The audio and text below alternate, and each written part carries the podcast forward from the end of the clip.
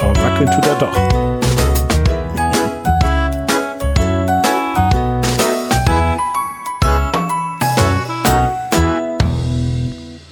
Hallo in die Runde. Farina und Uwe, hallo. Hallo. Wir sitzen noch immer bei Uwe im Wohnzimmer und nehmen noch eine weitere Folge auf, weil es so schön ist hier. Haben in der Pause noch einen leckeren Kaffee bekommen und wir haben immer noch nicht über Kaffee gesprochen. Das tun wir vielleicht nochmal separat, würde ich vorschlagen. Und wir sind beim emotionalen Thema gelandet oder bei einem kirchenpolitischen Thema oder bei einem jugendpolitischen Thema oder bei einem wirtschaftlichen Thema. Das wissen wir noch nicht ganz genau, das wollen wir ein bisschen ausloten. Wir sind gelandet beim Blockhaus Aalhorn. Beim Blockhaus Aalhorn, ist, das ist ein Tagungshaus der Oldenburgischen Kirche ähm, und steht zur Disposition, ob es geschlossen werden soll oder nicht, laut einem Gutachten. Und die Synode der Oldenburgischen Kirche hat jetzt irgendwas entschieden und da wollen wir doch mal mit Uwe drauf blicken, der nämlich aus Sicht der Mitarbeitervertretung und aus ganz vielen anderen Sichten äh, da schon mal drauf geguckt hat und sich auch zu geäußert hat. Das würde uns interessieren.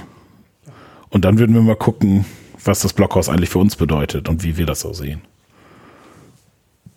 Würdest du einfach so einen Einstieg wagen, was die Geschichte vom Blockhaus ist und was du damit so verbindest und was deine Meinung Ja. zu dem Ich ganzen gehe mal davon aus, dass auch nicht alle Hörerinnen und Hörer jetzt sofort wissen, was das Blockhaus Aalhorn ist. Ähm, Ah. Das Blockhaus Aalhorn ist eine Ansammlung von äh, Häusern, zum Teil Holzhäusern, zum Teil aber mittlerweile auch richtig feste Häuser, mitten in der Teichwirtschaft in Aalhorn. Darum auch äh, das Blockhaus Aalhorn, also gemeintlich gehört es zu Großen Kneten.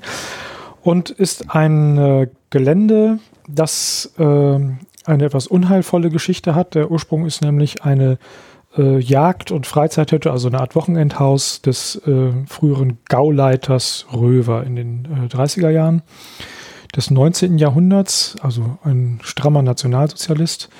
Ähm, und äh, dieses äh, ursprüngliche äh, kleine Häuschen, ich glaube, die Jungenburg war das, das erste, das Ursprungshaus, was da, eine kleine Hütte auf so einem kleinen Hügelchen gebaut äh, worden war, steht heute unter Denkmalschutz, wurde dann ergänzt um weitere Räume, damit da auch äh, die Mannschaften so ein bisschen schlafen und feiern konnten und war dann ähm, bis in die 40er Jahre hinein ein ähm, Schulungs- und Freizeitort für äh, NSDAP und vor allem SA. Und ganz spannend, vor ein paar Tagen äh, oder Wochen, zwei, drei Wochen war nochmal in der Zeitung äh, berichtet worden, dass der Gauleiter, ein Forschungsergebnis, dass der Gauleiter Röver, also der hier im Weser, Weser-Ems-Bereich der führende Mann war, ähm, äh, der ist unter etwas undurchsichtigen Umständen ähm, gestorben. Ich glaube, in Berlin oder Hannover, das weiß ich nicht mehr ganz genau. Jedenfalls, äh, er ist vermutlich ermordet worden und hat äh, am weil er in Ungnade gefallen war, hat wenige Tage oder einen Tag vor seinem, äh, seinem Tod äh, im Blockhaus Aalhorn noch in seinem Zimmer die ganze Innenausstattung kurz und klein geschlagen, war also auch wohl alkohol- und drogenabhängig und auch sonst alles nicht so schön. Also das war noch so eine interessante Reminiszenz an dem Ort. Aber gut, das wollen wir jetzt nicht weiter vertiefen. Also ein, ein historischer Ort mit einer etwas problematischen, nicht etwas, mit einer problematischen Geschichte. Ähm, nach dem Krieg ähm, haben die Engländer ähm, sich überlegt, dort eine Jugendbildungsstätte einzurichten äh, oder dies einem Träger zu übergeben, der dort Jugend für Jugendbildung sorgen könnte, um ähm, gewissermaßen ja, einen, den gesellschaftlichen Aufbruch, ähm, der damals nötig war, in der damals ja noch nicht Bundesrepublik, das war dann erst ein paar Jahre später, ähm, dem einen Ort zu geben, zu sagen, also wo können, können junge Menschen zu aufrechten Demokraten erzogen werden nach Krieg und Nationalsozialismus und haben in der evangelischen Kirche einen guten Partner gefunden. Ich glaube 1946 war das schon, ist das Haus äh, der evangelischen Kirche übergeben worden mit der Auflage, dort ähm, Jugendbildung zu machen. Also Mhm. Jugend, einen Ort für Jugendliche zu haben, um sie zu ähm, ja, guten, aufrechten Mitgliedern unserer Gesellschaft auch fest im Glauben ähm, zu erziehen. Und äh, wenn man nochmal so in den sich Geschichten hör, anhört von Leuten, die so in den ersten Jahren da aktiv gewesen sind, da war natürlich alles noch äh, heilloses Chaos und äh, die Gruppen mussten Kohlen mitbringen und Kartoffeln, wenn sie da äh, übernachten wollten und so. Das war alles sehr äh, primitiv und ist dann aber nach und nach zur etablierten ähm, ja, Jugendbildungsstätte auch ge geworden, hieß dann also auch, heißt ja heute auch wieder evangelisches Jugendheim Blockhaus Aalhorn. Und hat dort über bauliche Erweiterungen äh, ein vielfältiges Dasein gefristet. Mm, da gab es Kooperationen zum Beispiel mit äh, den Forsten, die da ihre Jugendwaldeinsätze mit Schulen bis heute ja auch noch machen. Es gab äh, viel Aktivitäten von Militärseelsorge, auch bis heute, die dort Seminare äh, angeboten haben. Und da merkt man schon, nicht nur für Jugendliche, sondern auch für Erwachsene und für ähm, Familien, für alle möglichen ähm, Zielgruppen. So, das, äh, so hat das Haus quasi bis heute äh, existiert, gab mehrere Entwicklungen. In den 90er Jahren hat man mal versucht, es mehr zu einem Erwachsenenhaus umzustylen, weil Erwachsene mehr Einnahmen bringen als äh, Jugendliche und es einen kleinen Einbruch auch im Bereich der Jugendarbeit gab. Aber äh, in diesem Jahrtausend hat man dann vor rund zehn Jahren überlegt, dem ganzen Haus doch wieder ein stärkeres Jugendprofil zu geben und äh, die ganze Einrichtung, viele Neubauten, die da jetzt entstanden sind, oder Umbauten, äh, mehr an den Interessen und Bedürfnissen von Jugendlichen und Jugendarbeit auszurichten. Genau, dazu müsste man eben sagen, also man muss keine Kohlen mehr mitbringen und keine Kartoffeln. Es gibt übrigens auch keine zehn Bettzimmer mehr und Edge-Empfang habe ich auch noch nicht gefunden. Das stand ja letztens so schön in der Zeitung, äh, dass es nur noch zehn Bettzimmer und Edge-Empfang gibt und dass es nicht mehr zeitgemäß ist. Äh, das Blockhaus kommt ja tatsächlich daher, ne? also aber der Standard hat sich natürlich enorm gewandelt, eben gerade durch die äh, Neubauten und Umbauten, die in den letzten Jahren entstanden sind. Ähm, ich kann mich selber noch erinnern an, das ist jetzt so ein bisschen Opa erzählt vom, vom Krieg, also äh, meine eigene Konfirmandenfreizeit als Konfirmand im Januar äh, 1974. Äh, so genau wissen wir es noch. Ja, bei wirklich Frosttemperaturen, es war äh, sowas von arschkalt. Der Restsee, der da überhaupt draußen noch war, war gefroren vor der, vor der Tür der Jungenburg. Wir waren in der Jungen, Jungenburg untergebracht. Die Heizung war damals schon so schlecht wie heute. Wir hatten aber den Kamin an, haben da bis tief in die Nacht vor dem Kamin gesessen und über Gott und die Welt diskutiert mit unserem Pfarrer. Mussten aber morgens die, äh, den Waschraum dort nutzen, wo das Wasser eisig kalt und sonst gar nichts aus dem, aus dem Wasser ankam. Das war, ähm, also das ist das, was meine erste Begegnung so als Teilnehmer mal auf einer Freizeit dort. Und das, äh, den Standard gibt es aber mittlerweile nicht mehr, sondern warmes Wasser ist jetzt auch überall vorhanden. Meine erste Begegnung war auch auf der Jungenburg, aber mit einer Mädchenfreizeit. Da haben wir es erstmal in Mädchenburg umgewandelt. Das ist ja mal ganz wichtig, wenn man unterwegs ist. Da war ich zwölf Jahre alt, ähm, frisch getauft und äh, überlegt da, wie man an den christlichen Glauben kommt. Und da waren wir nämlich auch da unterwegs. Und ich erinnere mich auch noch an diesen Kamin und diesen bestimmten Kamingeruch in, diesen, in dieser Holzhütte. Ähm, doch, das schon. Und was ich noch zu den Zehnerbettzimmern, also wir hatten letztens auch mal eine Freizeit gehabt, da haben die gemeckert, dass das zwei Bettzimmer waren, weil sie wollten ja alle zusammen unbedingt in ein Zimmer. Also ist ja auch nicht unbedingt jugendgemäß, dass man sagt, alle müssen in Zweibettzimmern oder so untergebracht werden, sondern dieses gemeinsam, ne, wie damals vorm Feuer, zusammenklucken, quatschen, diskutieren, das ist auch nicht äh, unzeitgemäß, sondern sie wollen das, das auch das, gerne. Was, was junge Menschen auch gerne wollen. Ne? Ja. ja, sie wollen ja die Möglichkeit haben. Und jetzt, also ähm, das Heidedorf hat ja diese Achtbetthäuser. Mhm. Ähm, das ist schon auch heiß begehrt, dass man sagt, oh, da möchten wir auch mal so zusammen oder bewusst auch mal als Clique oder irgendwie so. Ich persönlich brauche es nicht mehr, aber in diesem peerfähigen Peer Group Alter von Jugendlichen mit 13, 14 ist das immer noch en vogue. Man muss dazu wissen, also die, das Blockhaus hat eben tatsächlich, darum auch der Name Blockhaus hat tatsächlich so eine, eine stark atmosphärisch ausgerichtete, einen atmosphärisch ausgerichteten Charakter. Es, es ist eben tatsächlich, dieses Blockhaus-System, ja, äh, ist eben auch spürbar, auch wenn die Häuser mittlerweile aus Stein sind oder aus Beton. Sie sind aber auch Holz verkleidet und das ganze Interieur, also die ganze Ausstattung, was Betten und sonst was angeht, legt jetzt schon sehr viel mehr Wert auf Atmosphäre. Wir hatten früher ihr werdet euch noch vielleicht erinnern, hier, ihr hier vielleicht auch die ein oder anderen am äh, äh, Zuhörer und Zuhörerinnen äh, früher das äh, Wiesenhaus gehabt, ähm, was so ein rein funktionaler Gruppenbau gewesen ist, also mit relativ großen und entseelten Zimmern. Ja. Die, die, Zimmer hellhörig waren groß, und alles, hellhörig, ja. aber sie waren blöd. Also ja. Es war nicht schön da drin. Ähm, das war vielleicht mal ein Fehler zwischendurch, der ist aber jetzt bereinigt worden, dass die Häuser eben auch wieder ja, mehr, mehr Atmosphäre, mehr Heimat bekommen haben, so würde ich es mal sagen. Und äh, das, finde ich, macht den Charakter sehr stark aus in, im Blockhaus. Also meine erste Erfahrung war übrigens, Internetcafé zu machen beim Landesjugendtreffen ja. mit mit, den, mit der Buchtbahnfamilie damals. Äh, wir haben immer tagelang versucht, irgendwie das Internet ins Blockhaus zu holen. Das hat nie funktioniert und dann haben wir irgendwie uns die Nächte um die Ohren geschlafen und das Landesjugendtreffen irgendwie dann verpennt, weil wir immer nachts wach waren. Das war auch eine schöne Zeit, weil ich war nie auf Konfirmandenfreizeit mit. Ich war nämlich in der Konfirmandengruppe nur mit Mädchen und da hatte ich keine Lust drauf. also deswegen habe ich die Verbindung nicht, aber meine Verbindung ist ähnlich alt zu dem Haus. Ja, und so geht es vielen. Also jetzt in den Diskussionen und soll das Haus geschlossen werden oder nicht, da steckt ganz viel Emotionalität bei den Personen, unterschiedlichster kirchlicher Prägung, aber jeder hat eigentlich seine Erfahrungen und ich habe selten Erfahrungen gehört von, oh, das ist ein Haus, da würde ich nie wieder hinfahren, sondern jeder hat mehrfach Erfahrungen mit dem Haus gesammelt und da geht es auch nicht darum, wie gefällt mir das Essen oder sonst wie, sondern eine christliche Identität wurde da ein Stück weit auch geschaffen und man also nicht nur in diesem Naturerholungsgebiet, sondern also bewusst auch abgekoppelt, allein dieser lange Weg, also man denkt, man ist von der Bundesstraße ruckzuck da, muss an diesem Putten-KZ noch vorbei und dann ist es dann irgendwie gleich. Ähm, sondern wirklich dieser lange Weg, der Empfang wird immer schlechter, dieses entschleunigt sein, ähm, der Weg um See herum, also es gibt zwei Wege, das sind schon ähm, also das beeinflusst eigentlich jeden und das hat eigentlich auch viele positiv auch in ihrem christlichen Werdegang gesagt haben, ey, das Block aus Alon gehört zu meiner Identität dazu und auch zu meinem Glauben.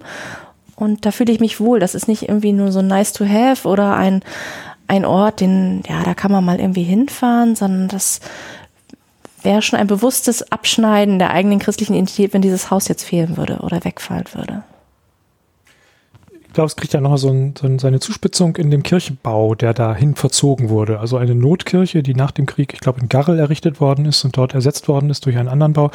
Diese Kirche ist quasi auf den Tieflader gesetzt worden mhm. äh, und dann äh, vor etlichen Jahren äh, da im Blockhaus neu aufgebaut worden und hat eben den, den schönen Effekt, viele sagen ja das schönste Altarbild äh, der Landeskirche. Also man sitzt in der Kirche, guckt hin über den Altar in ein Fenster und sieht äh, quasi, blickt in die Natur hinein und ist damit äh, unmittelbar im Einklang mit seiner einer ähm, also ich will jetzt nicht so einer Naturreligion da irgendwie das Wort predigen, aber man ist einfach auf sich gestellt und, äh, mhm. äh, und in unmittelbarer Verbindung mit, mit äh, dem, was Natur und Leben ausmacht. Und das ist, glaube ich, schon eine ziemliche Stärke auch. Äh, auch mit dem Kreuz, Ortes. was so durchlässig ist, also man kann durchschauen, ist ja nicht irgendwie transparent oder so, sondern es ist nur der Rahmen des Kreuzes, dass der Blick da durchgeht.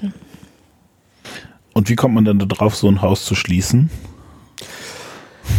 Naja, es ähm, ist ja ursprünglich mal eins von mehreren Häusern in der Landeskirche gewesen. Also nicht alle in landeskirchlicher Trägerschaft, aber die Landeskirche hatte früher, also die evangelisch-lutherische Kirche in Oldenburg, durchaus mehrere Häuser, die betrieben wurden. Zum Teil von Kirchenkreisen, zwei Häuser auch in äh, eigener Regie der Kirche. Dann gab es noch die Heim-Volkshochschule, die es auch immer noch gibt, äh, in der Trägerschaft eines Vereins, weil natürlich kirchliche Arbeit immer Orte braucht, an denen sie auch stattfinden kann, über Gemeindehäuser und Kirchen hin, hinaus, nämlich Freizeiten, Seminare, Tagungen, Ausflüge, alles das, was man am anderen Ort mal macht. Und das macht man, das war äh, und ist ja in vielen anderen Kirchen eben auch bis heute üblich, äh, macht man gerne eben auch in eigenen Häusern, weil da hat man die Atmosphäre eben in der Hand. Das ist nicht so, wenn man mhm. zu Fremdanbietern geht.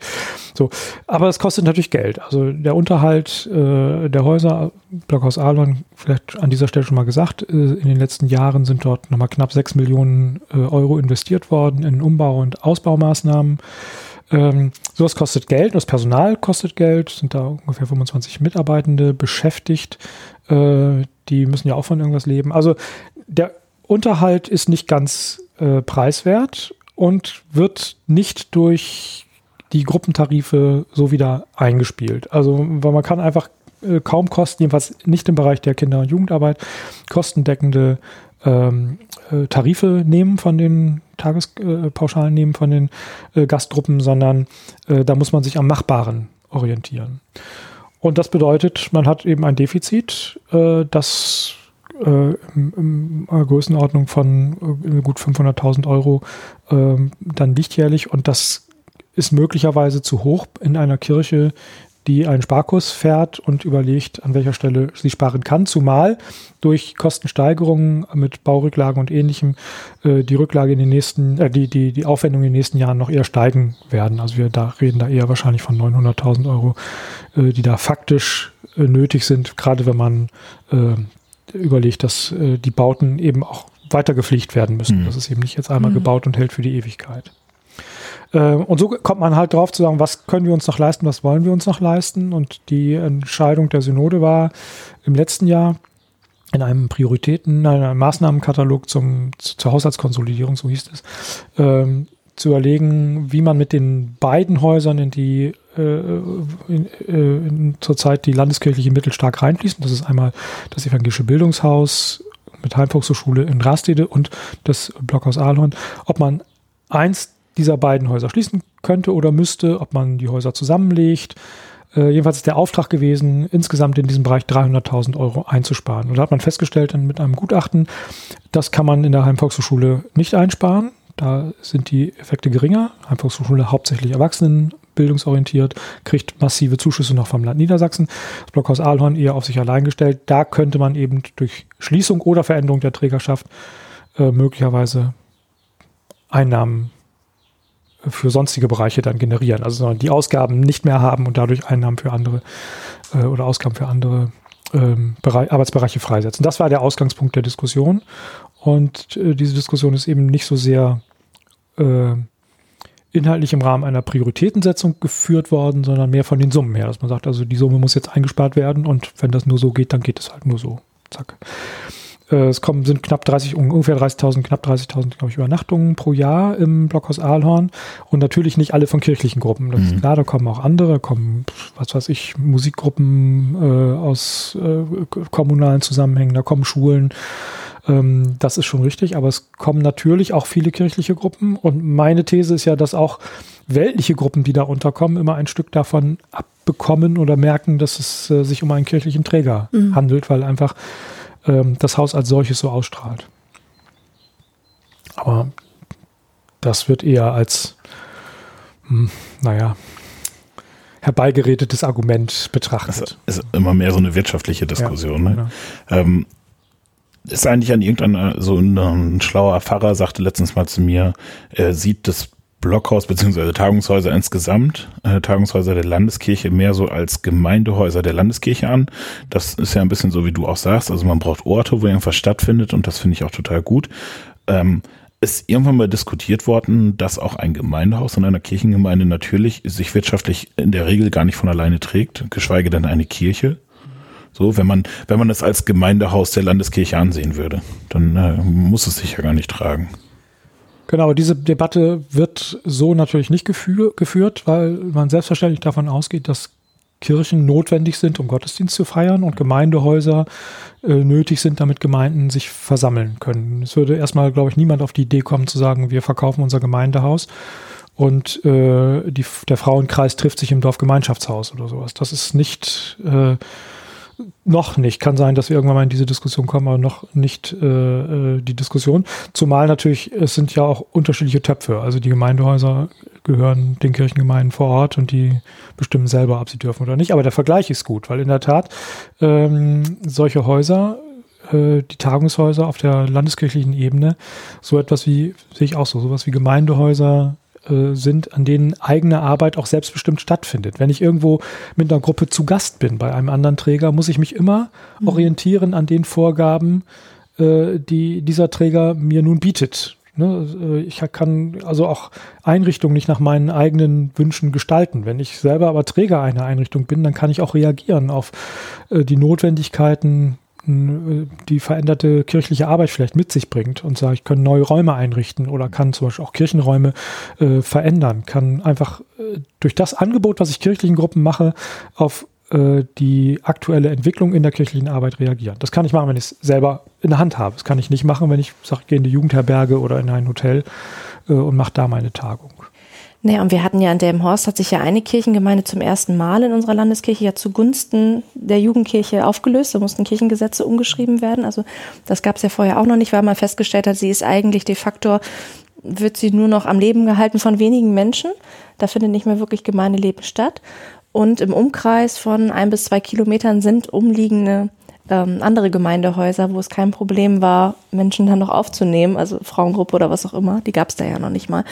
Ähm, also ist eigentlich möglich. Und wenn ich mir die Oldenburgische Kirche anschaue, in manchen Flächenvernetzungen, wo es durchaus machbar ist, der Weg ist vielleicht zwei Kilometer weiter, aber es gibt ein Haus, was nicht 24 Stunden, sieben Tage die Woche frequentiert ist, da mit weiteren Gruppen reinzugehen ähm, dann ist da durchaus noch Potenzial da.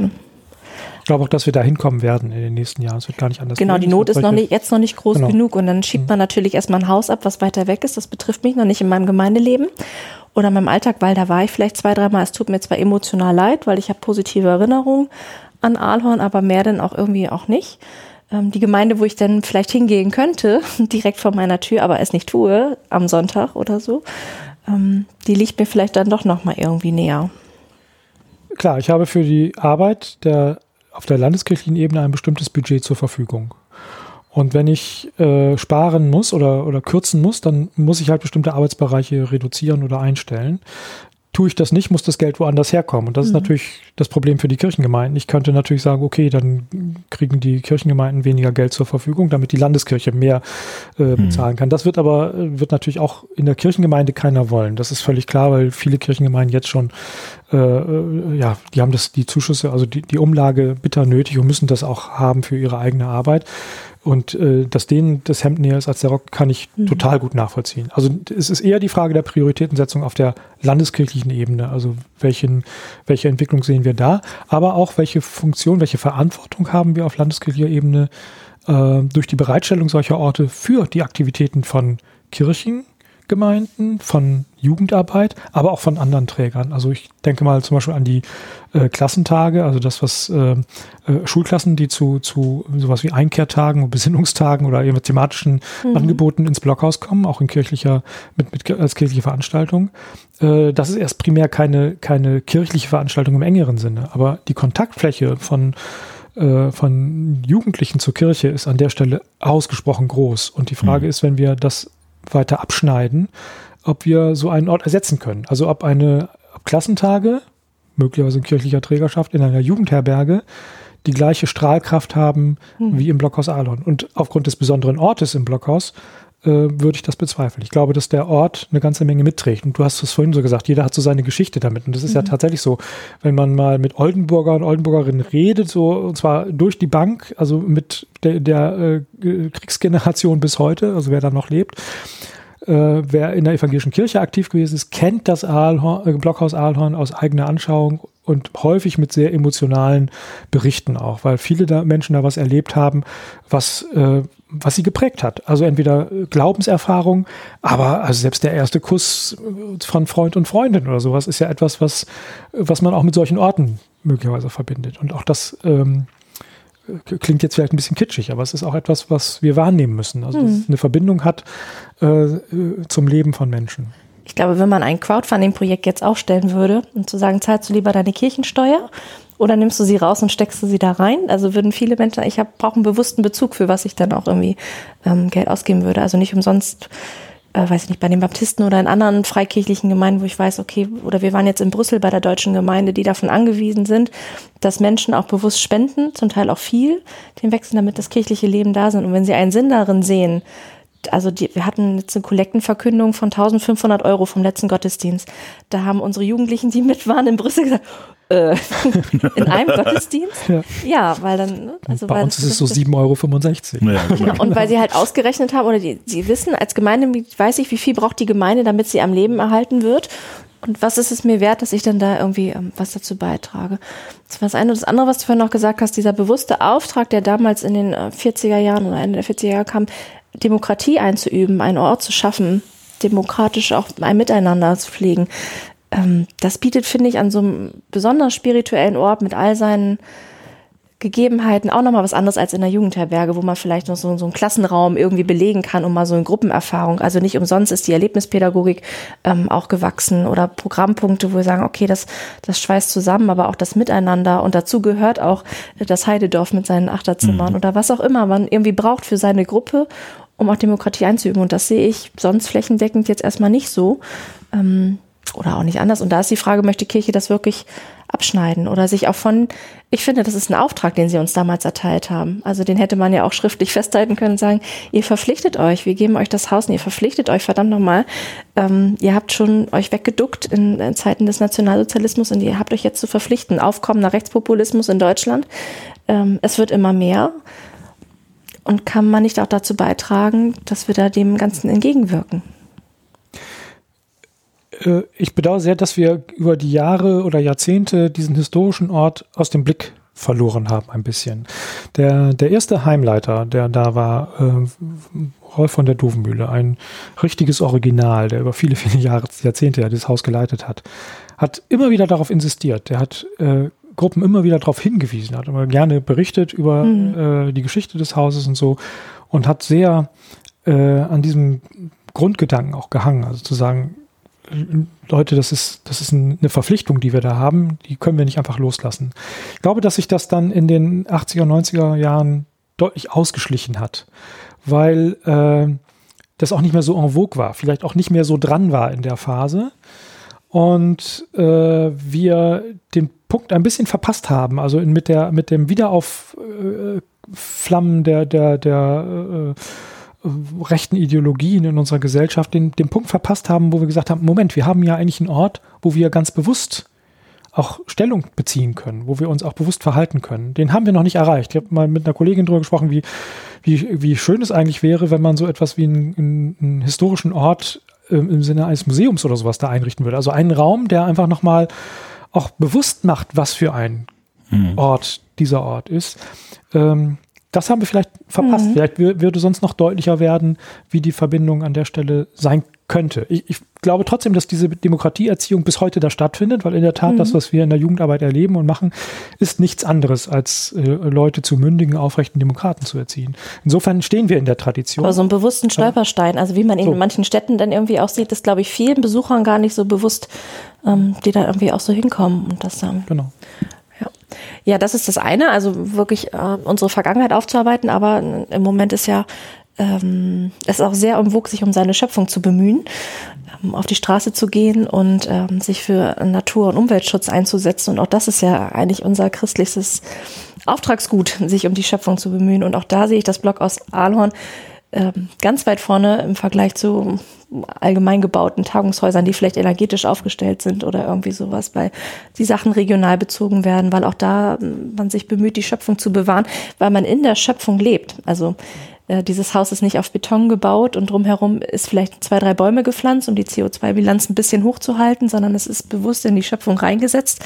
Ähm, und miteinander dann halt auch. Und viele hm, erlebnispädagogische Programmpunkte zielen ja auch darauf, die Natur kennenzulernen und alles. Und auch das ist ein Bildungsauftrag, der im Moment nicht zu verachten ist und eigentlich ja auch gewollt ist, von Gesellschaft auch gewollt ist. Wir haben dann einen Waldpädagogen, der mit, mit mhm. den Gruppen arbeitet, ganz bewusst und dem, dem Schöpfungsaspekt völlig klar, ja. Und äh, tatsächlich, Natur ist da, äh, man kann ja gar nicht entgehen, zum Beispiel den Mücken, die da im, Sommer zu Tausenden oder Millionen ihr Unwesen treiben. Aber und wie geht's jetzt weiter? Das ist ja, das ist ja die große Frage. Also es ist wichtig, ja. aber also der, der Vorschlag äh, war äh, primär nicht das Haus zu schließen, sondern dass die Kirche sich aus der Trägerschaft verabschiedet. Also es ist so, dass das Haus bis äh, in die 60er Jahre diesen Jahrhunderts äh, in einem Erbpachtvertrag äh, an die Kirche gebunden ist. Der Vertrag ist vor wenigen Jahren auch nochmal erneuert worden. Ähm, und man möchte äh, das verändern und mm, sucht einen neuen Träger. Jemand, der vielleicht unter anderen Bedingungen äh, das Haus wirtschaftlicher führen kann. Jedenfalls so, dass die Last nicht mehr bei der, bei der Kirche liegt. Das war das ursprüngliche Ziel, äh, mit äh, dem die Synode halt konfrontiert worden ist, also das Kirchenparlament äh, sich dazu entscheiden muss. Es kam dann ein Gegenvorschlag oder ein, ein, ein nicht ein Gegenvorschlag, sondern eine Abänderung äh, dahingehend, dass man gesagt hat, äh, es wäre gut, wenn auch weiter, also wenn ein Träger, eine Trägerschaft gefunden wird, wo auch weiterhin die äh, die, die kirchliche Arbeit in Aalhorn stattfinden kann. Also wenn im Grunde der, der spirituelle Ort auch erhalten bleibt und die Vielfalt der Arbeitsformen, die kirchlicherseits dort geprägt sind, äh, auch weiterhin möglich sind. Also das sollte bei der Auswahl eines möglichen nachfolgenden Trägers eine Rolle spielen, weil man sich natürlich vorstellen kann, dass da auch Träger vielleicht auftauchen, die mit Kirche gar nichts am Hut haben. Und dann ist die Frage, wohin mit unsaren eigenen Maßnahmen an der Stelle. Also das war so die eine äh, Geschichte. Und das zweite, äh, das zweite Element war, zu gucken, inwieweit man Belegungsformen äh, nochmal verändern kann. Also wie kann man neue und andere Zielgruppen äh, gewinnen äh, für äh, Aktivitäten im Blockhaus. Das ist natürlich etwas, was sowieso immer Thema ist. Ähm, und wie kann man äh, die Rechtsform vielleicht so verändern, dass eine perspektivisch eine andere äh, äh, finanzielle Ausstattung oder ein, ein, geringeres Defizit möglich ist. Das ist jetzt ein Prüfauftrag für die nächsten zwei Jahre. Also in zwei Jahren soll der Oberkirchenrat der Synode ähm, dazu berichten. Jetzt kann man sagen, naja, was ist damit gewonnen? Also, weil erstmal ist das Haus nicht gerettet, sondern es ist klar, es ist einfach, die endgültige Entscheidung ist vertagt. Aber äh, der der Vorschlag, der Beschlussvorschlag war ja ursprünglich zu sagen, wir trennen uns auf jeden Fall und wir suchen jetzt einen Träger. Und jetzt ist, besteht immerhin noch die Möglichkeit zu sagen, okay, wir bleiben in der Trägerschaft, wir finden vielleicht Partner in der Trägerschaft, auch das ist ja eine Möglichkeit, oder wir ändern die Rechtsform, aber in einer kirchlichen Trägerschaft so, dass äh, wir äh, wirtschaftlich anders äh, über die Runden kommen das ist eine, eine interessante Perspektive mh, hm, für beide Seiten, also sowohl für die Beschäftigten im Blockhaus, die da möglicherweise nochmal äh, ne, auch äh, ihre, ihre Stellen anders gesichert sehen als äh, bei einem äh, bei dem ursprünglich vorgesehenen Beschluss. Aber es ist vor allem auch interessant für die kirchlichen Gruppen, die das äh, Haus weiter nutzen wollen für ihre Aktivitäten, die einfach da ihre Maßnahmen mit Jugendlichen eben, aber auch bis heute auch immer noch mit Erwachsenen mhm. äh, da durchführen wollen. Und ich finde, das ist in jedem Fall wert, da nochmal genauer hinzugucken. Ich hoffe sehr, dass es jetzt gelingt, die richtigen Leute in diese Denkprozesse zu bringen, weil es mhm. natürlich gar nichts bringt, wenn nur der Oberkirchenrat also mal rein verwaltungsseitig sich da über Gedanken machen soll, sondern da müssen jetzt Leute ran, die äh, aus einer praktischen Ebene Erfahrung mit sich bringen oder einfach Netzwerker, Netzwerkerinnen sind und äh, einfach auch mit unkonventionellen Ideen da mal reinspringen und, und äh, auch einen Überlebenswillen für das Haus mitbringen. Ich glaube, das ist die Grundvoraussetzung. Diejenigen, die, für die das Blockhaus beliebig ist, die sagen, ob nun Blockhaus oder Jugendherberge oder irgendwas anderes, völlig egal, wir brauchen sowas nicht. Äh, die werden nicht mit dem nötigen Herzblut äh, an Lösungen arbeiten. Und es braucht Leute, die erkennen, dass das Blockhaus Ahlon ein besonderer Ort ist, wie, wie es ja auch manche anderen Orte eben äh, gibt, auch in kirchlichen Häusern, wo man sagt, das hat einen besonderen Wert, das hat einen besonderen Akzent. Der ist nicht beliebig wiederherzustellen an anderen Ecken. Und da äh, äh, lohnt es sich vielleicht auch tatsächlich Geld reinzustecken. Das ist ja auch äh, die Idee der Landeskirche durchaus gewesen. Man wollte ja nicht das Geld völlig einsparen, sondern es mhm. ging erstmal nur um die Einsparsumme von 300.000. Es war völlig klar, dass das Haus darüber hinaus auch defizitär wäre, also weiteren Zuschüsse mhm. nötig wären. Es geht nicht darum, dass die Kirche sagt, wir wollen da gar nichts mehr bezahlen, mhm. sondern sie wollen die Zuschüsse begrenzen. Also wenn das die die Perspektive ist, ähm, dann ist da vielleicht äh, auch noch eine Entwicklung möglich. Auf der anderen Seite muss man sich auch klar machen, es sind da weitere bauliche Maßnahmen natürlich erforderlich, weil einige Häuser auch äh, noch immer alt und, und, und ja, vielleicht nicht gerade abgängig sind, aber zumindest renovierungsbedürftig. Also könntest du jetzt deine Crowdfunding-Kampagne starten? Ja, ich bin doppelt angefixt. Also das. ich wollte schon mal meine Kampagne starten. Ähm, und den Stolperstein. Also das ist eigentlich ein ein tolles Spielfeld für Jugendarbeit. Also da mal irgendwie so, ein, so, eine Aktion zu machen und sei es irgendwie, dass man eine Hütte selbst hinbaut, wenn man nicht den Raum dafür irgendwie hat. Man kann ja Raum schaffen. Ähm, aber da Besucher nochmal drauf aufmerksam, Schulklassen oder irgendwie so, die Lehrer wissen das doch gar nicht, die da hinkommen. Ja. Mhm. Weil das steht nicht in dem Prospekt drin, das ist auf der Website nicht erkennbar. Und äh, also diesen demokratischen Grundauftrag, dieses Mitgeben und vor allem, was mich immer sehr bewegt, ist, dass wir damals diese Chance bekommen haben. Also ne, von äh, den Alliierten und allen, die gesagt haben, wir setzen euch jetzt hier hin und ihr kriegt dieses Haus und liebe Kirche, das ist euer Auftrag, eure Chance und jetzt macht was draus. Mhm. Also diesen Gedanken finde ich so spannend und wie kann man das aufrechterhalten? Zusammen mit dem Aufkommen, also ja, ja, ja, ja, mhm. da könnte was ja. draus werden. Also wir haben ja... Äh, ähm wir können auch Uwe reinsetzen, denke ich gerade und immer wenn man eine Münze reinschmeißt, was für das Haus total gut ist, erzählt Uwe eine Geschichte von damals ja. in so einem Sessel. Du kriegst auch guten Kaffee dafür. Das läuft ja, im Märchenwald auch super. Ich kann das auch auf Band aufnehmen, das geht schon. Wir haben ja den, äh, seit den 90er Jahren äh, ähm, Spuren suchen, Spuren sichern in Bergen-Belsen gemacht. Mhm. Also ähm, über die Jugendverbände im Landesjugendring, auch mit starker Beteiligung der Evangelischen Jugend Oldenburg. Ähm, äh, auf dem Gelände der, des Konzentrationslagers Bergen-Belsen äh, bauliche Reste gesichert und damit aber auch Geschichte verbunden, also Geschichtsforschung, wenn man so will. Ich glaube, es würde sich lohnen, so ein Spurensuche-Projekt im Blockhaus Ahlhorn auch zu initiieren. Es gibt eben auch durchaus interessierte äh, Geschichtsforscher in der Region, die da was beisteuern können. Mhm. Es gibt möglicherweise auch noch Zeitzeugen, die, die allerletzten, die man greifen könnte, die äh, äh, zumindest auch der, aus der letzten Phase des Krieges auch noch äh, was mitbekommen haben. Ähm, Wie auch immer, aber Dokumente gibt es zumindest noch. Und ich, ich finde auch, dass bedauerlich wäre, wenn, wenn das Blockhaus an der Stelle geschliffen wird. Also wenn nicht mehr klar wird, dass auch ähm, im, im, das, im Oldenburger Land äh, die Geschichte des Nationalsozialismus solche, solche Orte hat, also an denen sich Dinge auch festmachen. Und mhm. wir müssen uns bitte schön klar machen, Oldenburg war nicht, äh, gehört nicht zu den Mitläuferregionen, sondern das Oldenburger Land war auch Vorreiter, wenn es darum ging, den Nationalsozialisten den Weg zu bereiten. Ähm, auch daraus erwächst ja nochmal eine besondere Verantwortung. Also mir war es ja so auch nicht klar, ne? So hundertprozentig. Also von daher muss Farina da jetzt mal ran. Ja, ja. Naja, und also jetzt sind zwei Jahre, die wir letztlich noch dafür nutzen können, zu zeigen, warum der Ort für uns als Jugendarbeit doch sehr wichtig ist, warum er aus historischen Gründen wichtig ist und warum es letztlich keine rein wirtschaftliche Entscheidung sein darf und kann.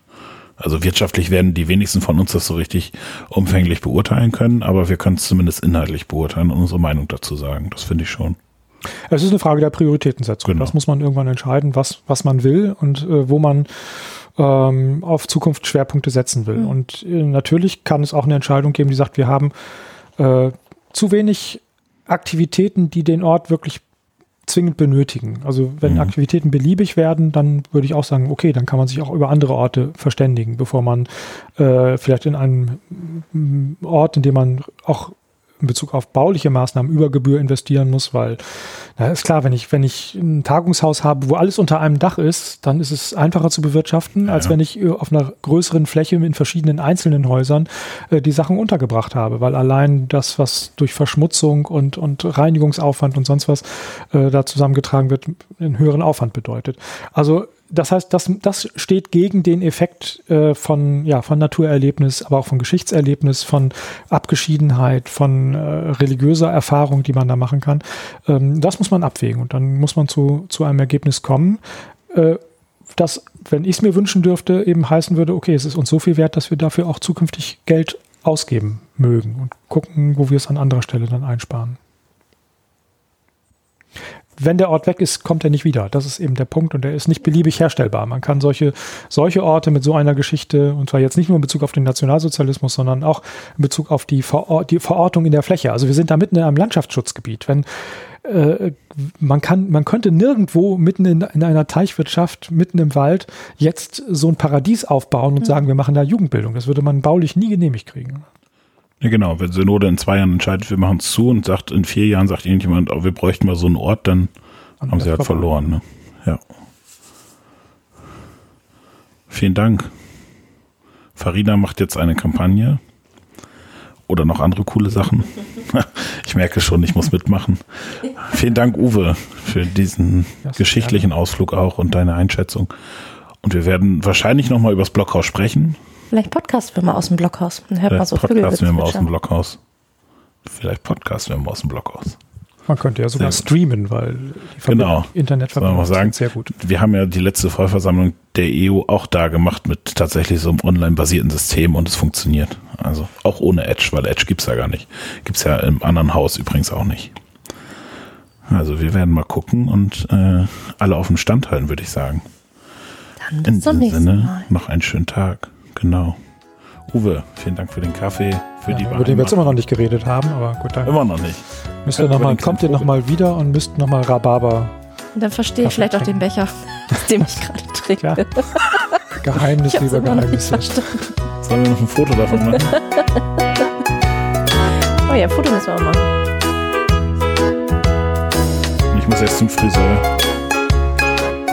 Das geht nicht.